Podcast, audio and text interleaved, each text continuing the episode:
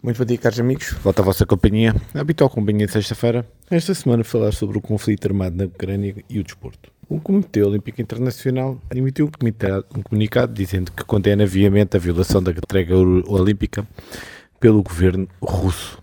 A trégua olímpica começou sete dias antes dos Jogos Olímpicos de Inverno de Pequim 2022 e vai até sete dias após a conclusão dos Jogos Paralímpicos de Inverno de Pequim 2022 no dia 20 de março. Ele pede aos países que construam um mundo pacífico e melhor por meio do desporto e do ideal olímpico.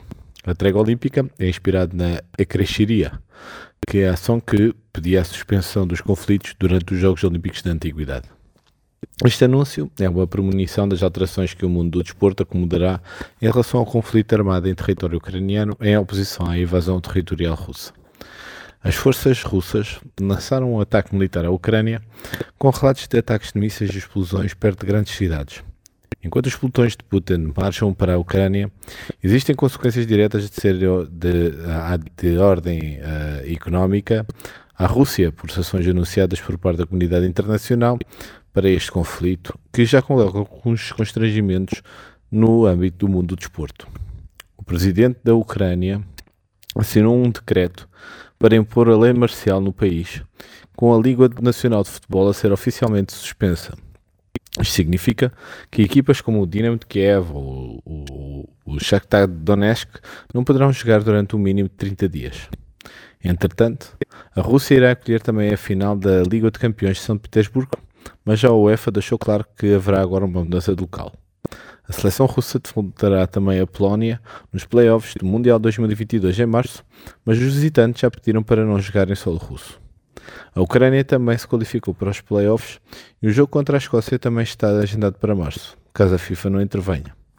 As equipas russas do SK, SCKPS Moscou, o e o Zenit São Petersburgo estão entre os oito primeiros na classificação da Liga Europa, sendo consideradas as favoritas para disputar os playoffs. No entanto, há jogadores como Alex Abrines, do Barcelona, que preferem não viajar à Rússia para os próximos dois jogos da sua equipa contra o CSKA e o Zenit. A, Li a Liga Euroliga não está disposta a suspender qualquer jogos, mas os jogadores americanos como Nigel Ace Davis e Brandon Davis não sabem se estão autorizados para entrar em território russo. A Rússia também acolherá o Campeonato do Mundo de Voleibol Masculino. A Federação Internacional de Voleibol está agora a acompanhar a situação e eles apontaram que só mudarão o local se não for impossível o torneio vencer na, na Rússia.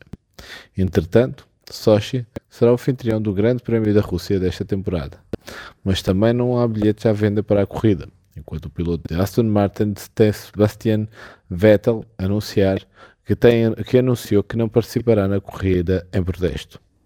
Além do COI anunciar a condenação da quebra da, da, quebra da trégua olímpica, será muito importante compreender quais são as consequências desta quebra quando a mesma foi adotada por 173 Estados-membros da 76ª sessão da Assembleia Geral das Nações Unidas em Nova Iorque, incluindo a própria Rússia. Muito obrigado pela vossa companhia. Voltaremos novamente para a semana com mais um tema ligado ao desporto.